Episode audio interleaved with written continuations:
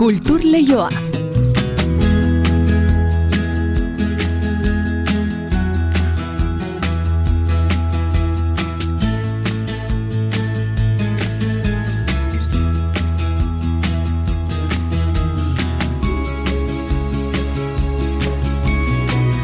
Eneriz gorrotxategi arratsaldeon. Arratsaldeon. Lo taldeak ere mereziko zuela, ez da, gaur aurkeztu duten moduko dokumentala. Bai, bai, izan ere, ba, askoren e, oroitzapenen kutsa horretan izango da horrelako doinurik, loxei Hmm. taldeak e, plazaz plaza erakutsi zituen doinuak, eta irratiz e, ba, zabaldutakoak ere bai, izan ere, arrakasta itzela lortu zuten, mila bederatzerun da berrogeian sortu zirenetik, mila bederatzerun da bat inguru horretara arte, eta bai hemen, eta bai ba, Ameriketan ere, ba, egin zuten alako ibilbide oparoa, eta hori dena batuz, ba, osatu dute eneko lasagaztik zuzendu duen ba, dokumental hori, Mhm. eta esan behar da Donostian Bilbon eta Gasteizen azaren lauan iritsiko dela, ba, zine aretoetara, orduan izango da aukera ba, garai hartan ze talde honek eh, bizi izandakoa jakiteko eta bide batez beurek dioten gixan garai hartako historia ere ezagutzeko. Ederki.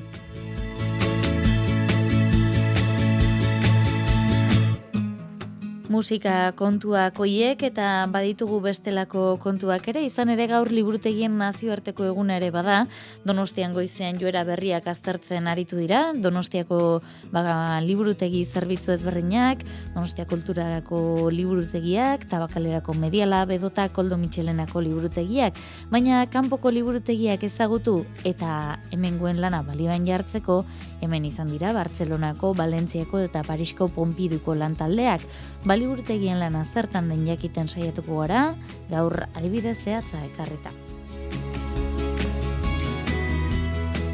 Liburutegietan topatu litezken altxor horietako beste bat ere bada, Euskarara ekarrita munduko poesia kaierek ale berria baitutek aurtik aurrera. Federico García Lorca poetaren eta hoi mendeko antzerkigile esanguratsuenaren obra hizkuntza askotara itzuli izan da, baina orain esandakoa bere poema sortaren antologia argitaratu du, Susa argitaletxeak Juan Luis Zabalak ekarri du Euskarara. Eta nork daki etorkizunean liburutegietan ikus dezakegun aleren bat sortuko ote den bizkaidatz txikialiaketaren edizio berriarekin zortzi eta amasei urte bitarteko idazle gaztek euren sormena garatzeko aukera izango baitute Aiala Garabieta eta Lola López de la Calleren hasierako lerroei jarraipena emanaz, otxailaren amarrera arte bidalial izango dira ipuin proposamenak. Eta gaur kultur lehiora arkaitz bilar musika bulegoko ordezkaria ere etorriko zaigu, asteazken honetan hasiko baita, bime jaialdia eta bertako, bertarako prestatu dutenaren berri emango digu. Barratxaldeko ordu biak eta hogeita amasei minutu dira jada, ekin diezaiogun asteleneko kulturalbisteak kontatzeari, arratsaldean deizule entzule. Kultur Leioa zabaltzeragoaz, Euskadi irratian.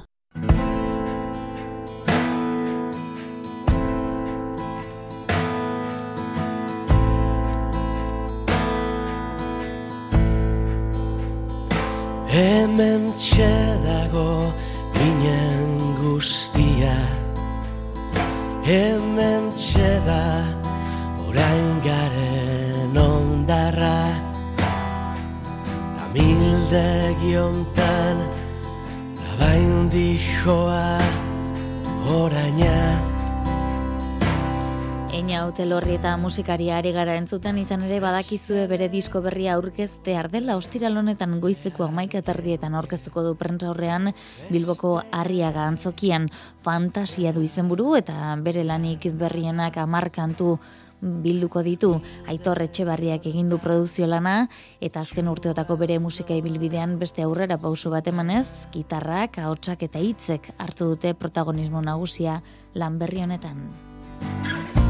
Ikusten zaitut lo Kantu guztiak elorritak bera konposatu ditu, baina hitzeekin Uxu Alberdi, Jose Luis Otamendi Itzia Rugarte dota inigo astiz ere izan ditu alboan. Musikarien artean bestalde, Felix Buf, Fernando Neira, Xavier Zeberio, Amorante, Ruben Caballero, Maite Larburu edo Tatxus Aramburu izan ditu kolaboratzaile. Entzuten ari garen hause, esna kanta izeneko doinua da, fantasia disko horren aurrera pendoinu gisa zabaldu duten bigarna inigo astizen hitzak dituena.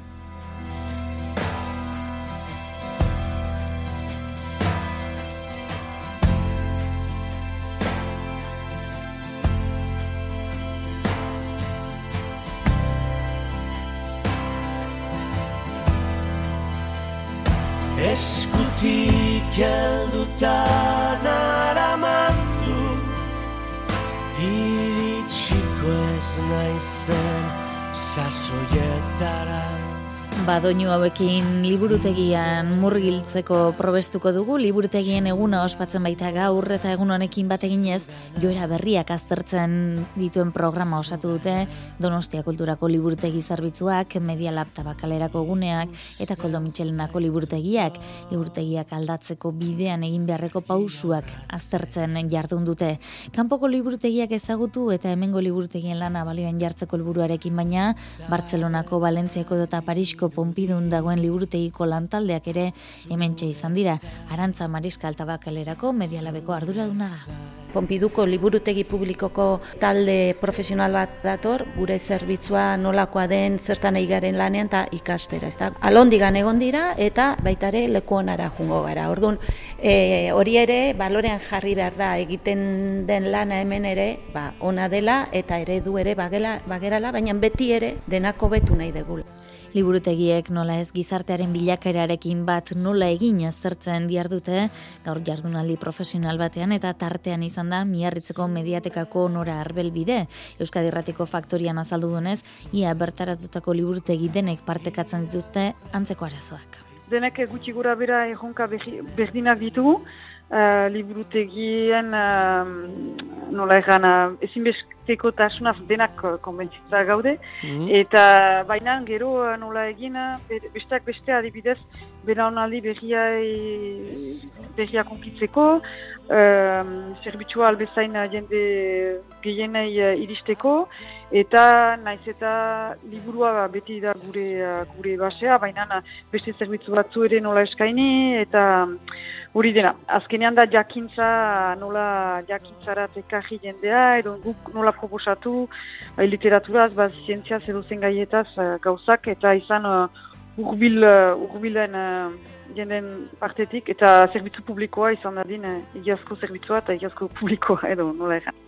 Izan ere, miarritzen errealitateren argazki aski zorrotza egin dute aurrak beti badira, aurrak uh, aurrentzat uh, gurasoak beti eturzen dira bai. liburutegietara, eta hori gauza naturala da. Baina gero, uh, ja, nera bezaroa, hor zaila, eta gero ikasleak, ikasteak etortzen dira. Etortzen dira egun pasa, ikastera, liburutegia biziki ongi kokatua dugu, ondartza ez da inugun, jena giro goxo bat bada hor, eta argi asko bada, eta orduak eta orduak eman daitezke, eta hori, Uartzen gara, hor, egiazko zerbitzu bat eskaintzen dugula, egun osoa ikasten pasatu nahi duen arentzat. Baina gero, agian, e, nola egan, eh, tendentzietan ez ageri, ze adibidez, kasik ez dute libururik hartzen etxera eramateko, mm -hmm. edo lako gozak, beraz, pasatu, pasatzen dira, zerbitzu bat bada, baina ez dira betiz bada kontabilizatuak. Eta hori hori bada bat, gero haien beharrak zen diren ere behar bada, haiekin ari gira ikusi behar dugu ere zeren gaur egun gauzak uh, segurtasun eskasa duen uh, garai handi batean gaude, dena da mugimenduan, dena aldatzen da inazkar, internet eta ere, zakit, ordan, jakintzara iristeko beste bide bat dira. Gero, behar dugu, behar nahiko nuke zehaztu ere, bat ditugula be, ordenagailuak adibidez, internetak, eta bada publiko bat urainik baita gaztea ere, ez duena dirurik ere eh, be, internetetxen goiteko, ez ordenagailurik, eta horientzat ere zinbestekoak gara, eta publiko hori ere bada, biarritzen uh, prikaritate horretan dena. Mm hori dena bada, baina negia da, behar bada, guraso horiek, den direnak uh, aurrekin, ba, haientzat azkenean baita badakite bizikin bukantzea dela irakurtzea edo mm. jakintza bat horren bidez helaraztea umei, Baina, gero behin, behin ume, adibidez, umeentzat egiten zuze karta, kartzen liburak, eta haientzat ez, interesgarria da hori. Eta, ea, nola, egin hori aldatzeko hori da, be, gaur, gaurko, gaurko um, jardunaldian helburuetako bat, edo be, beti gogoetatzen ari gira, eta experimentatzen, eh? Han eta hemen antolatuko dira gaur rekintza bereziak liburutegien eguna dela eta Nafarrako liburutegien esaterako egun osoan liburuen azoka solidario ingo dute. Eta iluntzeko zazpietan Gonzalo Mugek e, Bubixer bibliotekak eta bibliobusak desertuan gaiaren inguruan jardungo du. Eta San Adriango liburutegian berriz lau eta zortzi urte arteko aurrentzat Loreto Jordanarekin koloretako magia izeneko ipuin kontaketa saio egingo dute hartxaldeko bostardietan.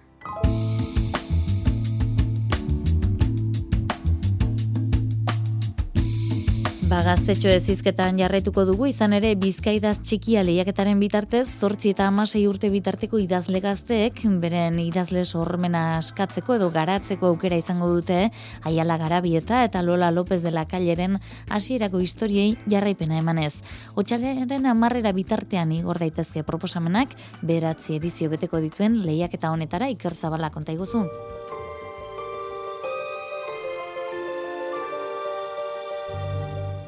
Beti amestu dut egan egitearekin, eta gaur, azkenengoz, aluminiozko txori baten barruan bada ere. Aiala garabieta da bere nomada errelatoaren hasiera irakurtzen. Amar horri alde pasatxotitu, hauek irakurri ondoren jarraipena eman barko diote bizkaidatz txikiako parte hartzaileek. Bederatzi edizio daramatza ekimenak eta literaturarikiko grina pistea da xedea, begonia deibarra bizkaiko kultura zuzendariak nabarmendu bezala.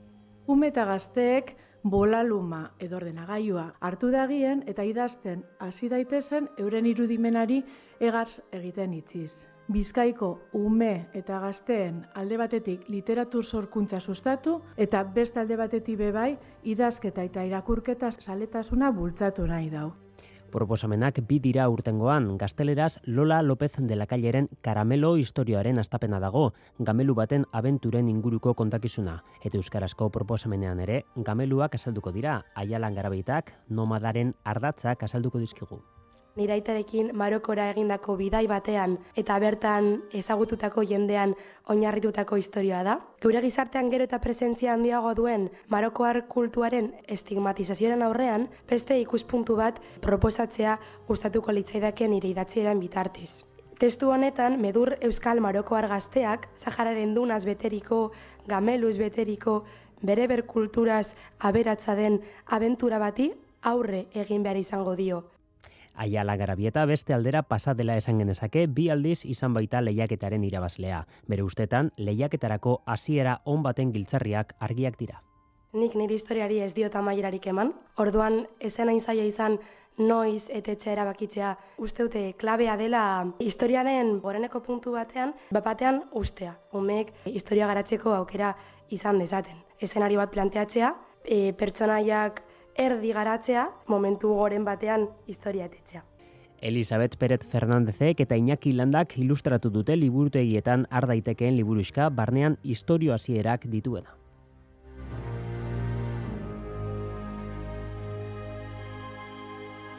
Ba, literatura zizketan jarraitu behar dugu, Federico García Lorca poeta antzazlanen egile, musikari eta marrezkilaria, oigarren mendeko literatur egile esanguratsuenetakoa, ba, bere lana hainbat hizkuntzatan irakur daiteke eta poemaren antologia orain, Euskarara ekarri du Juan Luis Zabala idazle eta itzultzaileak. Susa argitaletxek plazaratu du, Mari Jose Uriak ditu xetasunak.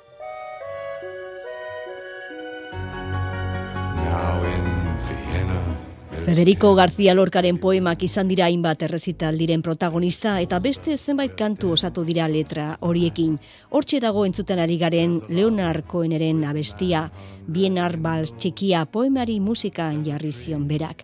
Hainbat hizkuntzetan irakurri daitezke Lorcaren poesia eta antzeslana eta Juan Luis Zabalak euskarara ekarri du haren olerkia antologia. Bienan badira amar neska gazte, sorbada bat non eriotzak negar egiten duen eta oso disekatuen baso bat, goizaren zati bat, entzigarraren museoan. mila lehioko Alde batetik poeta e Nueva York, poeta New Yorken liburuaren poemak daude.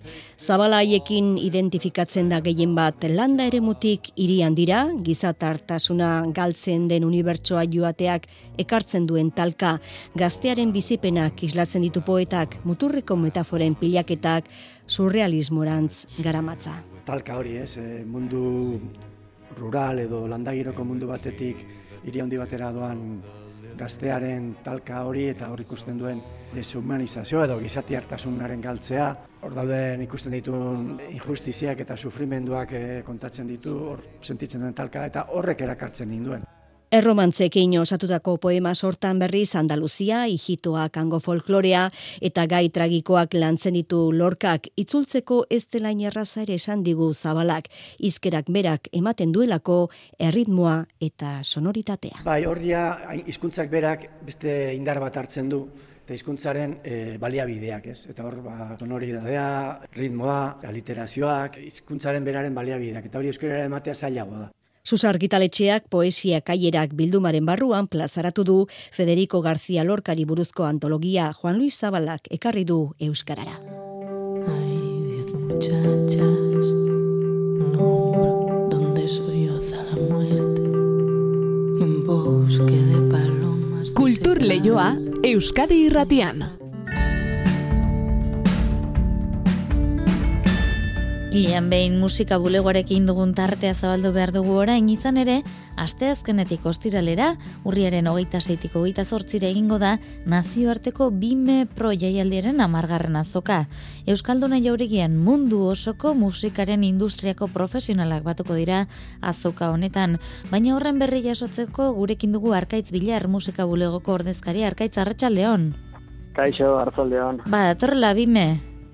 Ba, ba, torrela, bai, bai, hori da, eta ja, hemen ari gara azken orduko ba, aukituak eta lotzen, azke, esetasunak, eta ja, egia zen, ba, gogo handiz, ba, topaketa honekin azteko, eta, eta, bueno, ba, urte osoan zehar egindako lan guztioien, e, ba, emaitza ikusteko.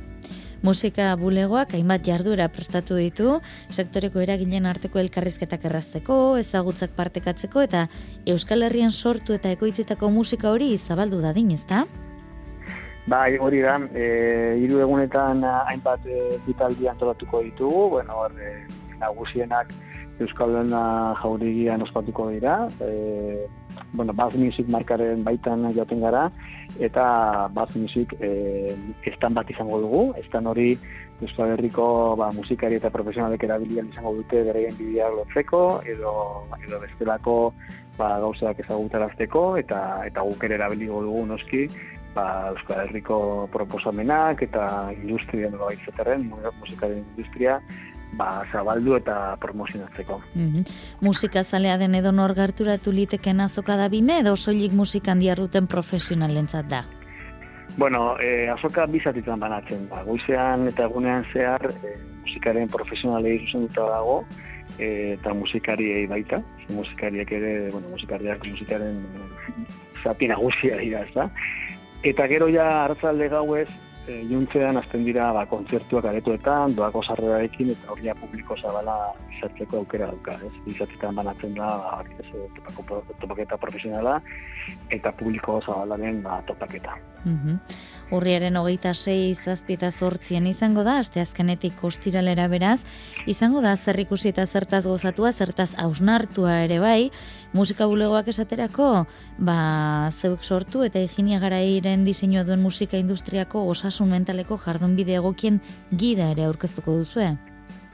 Ba, hori da, bueno, guk egingo duguna da, hori esan dut, estan bat egongo da, nagusiki hori da pixka bat, azokan izango dugun, referentzi nagusia, baina gero, ba, hainbat, mai inguru antolatuko ditugu, ez da, lehen da biziko, azte azkenen izango da, zan moduan, ba, mm, osasun mentalari buruzko gida bat izango da, musikaren profesionalei duzenko gida, e, lagungarria izatea espero duguna, ba, ba, kontu honekin ez da, azkenengo jabetetan, ba, horren garrantzitsua direkatu den kontuarekin, eta gero mai inguru bat egongo da, gai handi buruz. E, azte azkenean bertan, e, hartzaldean egongo da, speed meeting zaio bat, bueno, bilera azkarren zaio bat, Portugalgo delegazio batekin, hau Euskal Herriko musika profesionalei zuzuta dago, Gero ja, azte azkenean, e, Europako musika aretuen elkartearen amargaren urte muga ospatuko dugu. Hor bi panel egongo dira, bi mai inguru, pizka bat e, Europako ba, musika aretuen egoeren ingurua, nausnarketak, eta bueno, etorkizun da beridako ba, erronkei buruzkoa. E, azte azkenean bertan, Arratzaldez, Kolombiako delegaritza batekin dugu bilera pribatu bat baita ere, ba, Euskal Herriko musika profesionalei izan duta, e, Kolombiako zirkuitua ezagutzeko, eta hango eraginekin ba, bueno, hartu emanak eh, sortzeko, eta gero e, ostiralean e, artistaren estatutuaren inguruko mai ingurua egongo da, baita ere, uste dugu gai oso garrantzitsua dela, e, azkenengo hilabetetan, ba, horren ba, zera dagoena, lehen lerroan dagoena, eta gero egingo dugu gozari bat e, Portugalgo ba, delegalitzarekin, ba, haiekin, ba, ja, hartu emana, egun hauetako hartu emana lotu, eta sentotzeko. Eta, mm. bueno, ba, momentu garantzitsuena baita, ba, ba, osteguneko kontzertua, ez? Stage Life aretoan egingo dugun Bass Music kontzertua, sarrea dako izango da, eta bertan izango dira, idoia, maiz, eta eta merina grista horre burua da, ba, bueno, e, Europako eta Ameriketako programatzaileak e, gonbidatu, eta kontzertuan egotea, ba, ja, ba, orko talderen bat ba, kontratzen duten ez. Mm Beraz, e, musika bulegoaren zate bi meharkait zeulertu behar dugu e, ba, plaza ezberdinak lortzeko bide gisa, ate gisa ulertu behar dugu?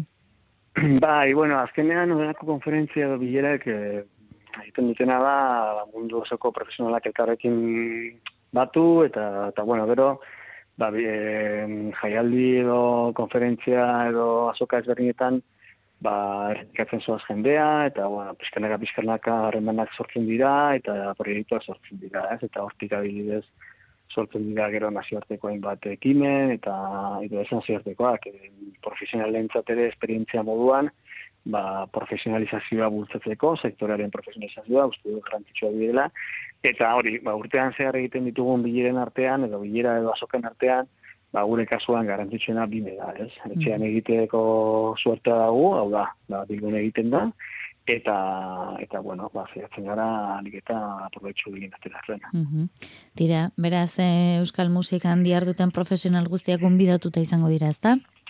Bai, bai, bai, hori da. E, guk e, musika bulegoaren webunean, musikabulega.eus webunean, hor dago tarte bat, e, bimeen informazioarekin, albizten gunean, hor daukazue ba, programazio osoa, eta bueno, hor daude baita gure e, elbide elektronikoak, norbaitek interesa baldin badauka, orain ez bada apuntatu, edo ez dugu izan eman, ba, ba hor bertan izateko ezta, eta bueno, dozen zalantzatan galdera baldin badauka, edo laguntza garra du bai, hor daude gure kontaktuak, eta bueno, azteak irikita dituzte guztiek, ba, bertan parte hartzeko. Barkaitz Bilar musika bulegoko ordezkaria eskerrik asko kultur lehian izaterren, ondo ondo joan dadila guztia, eta nahi duzuen arte? Bale, ba, mi esker, eh?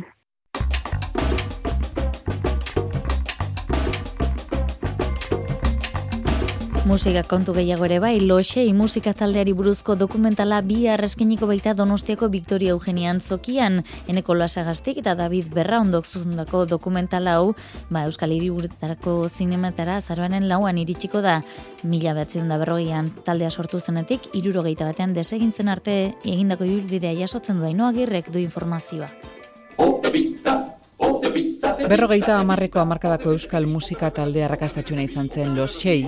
Espainian ez ezik, Ego Amerikan arrakastandiak lortu zituzten, Buenos Airesetik, estatu batuetaraino zarkatu zituztelarik Amerikar lurrak, bederatzi urteko egonaldian. Eneko olasagasti laukote bat, e, bi tenore baritonoa eta bajoa, eta soinu jole bat. Errepertorio musikal zabalarekin, herri musikatik hasita musika kulturaino, iturri diferente askotatik edaten zuen, eta e, hori uztartu zuten umorearekin.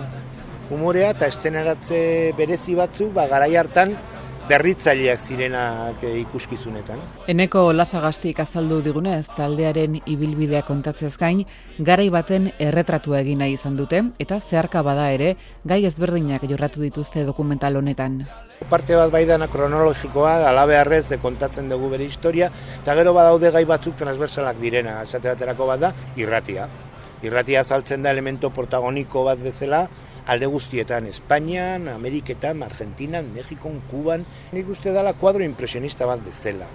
Hau da, dauzka, pintzelka da pila bat, ze, bueno, zatiak dira oso txikiak, nahaztuta daude, ritmo hundiz eginda dago pelikula, eta da, ba hori, e, alor soziala, alor artistikoa eta alor e, humanoa nahazten dituen historia bat. Kuadro impresionista hori margotzeko garaian, artxiboko material asko izan dute eskura.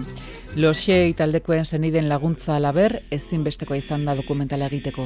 E, jantzitarren etxean, e, lesakan, aranuna zaltzen den, hor baul bat, baina baul ikaragarria handia, dana josita, argazkiz, partituraz, programaz, kartelak, e, e, jatetxetako menuak, e, kontuak, zenba gastatzen zuten, osea, ikaragarria, eta e, berandugo, Mexikora junginenean, orduan e, lortu genuen ikustea beste maleta, la maleta mexikana, txomina arrasateren alabe, alabek zeukatena, eta han ere beste hainbeste. Berrogeita amarreko eta irurogeiko amarkadetan ume izan zirenei oroitzapen asko ekarreko dizkien Los Xei, una historia de pelikula, datorren astean estrenatuko da, Donostia, Bilbo eta Gasteizko zinemaretoetan. Segi, segi, bizi moduari, ez egin kasori, atzuare zanari. Ba, dokumentalak eh, aipatuta ezin aztuko dugu gaur hasiko dela gazte izen Euskal Zine dokumentalaren zortzigarren astea Vital Fundazioak antolatuta. Aurten Euskal Herrealizatzaileak egindako bost dokumental proiektatuko dira, tartean Maria Lortzaren lehenengo lan dokumentala, a los libros y a las mujeres kanto, eta Kepa Junkera berpiztu Fermin Aiok Kepa Junkeraren inguruan egin duen lana, laster zine aretoetara iritsiko dena. Gaurtiko ostiralera, egunero izango da proiektzio bat Vital Fundazioaren kultura kulturgunean arratsaldeko zazpiterdietan eta emanaldiak doakoak izango dira. Ba, hauetxek guztiak gaurkoz, teknika eta realizazioan Xabi Iraula eta Jose Alkain aritu zaizkigu, orain badakizu albisteak datuzela Euskadi Ratian, eta ondoren kantu kontari Joseina Etxeberriarekin bihar arte ondo izan eta zaindu.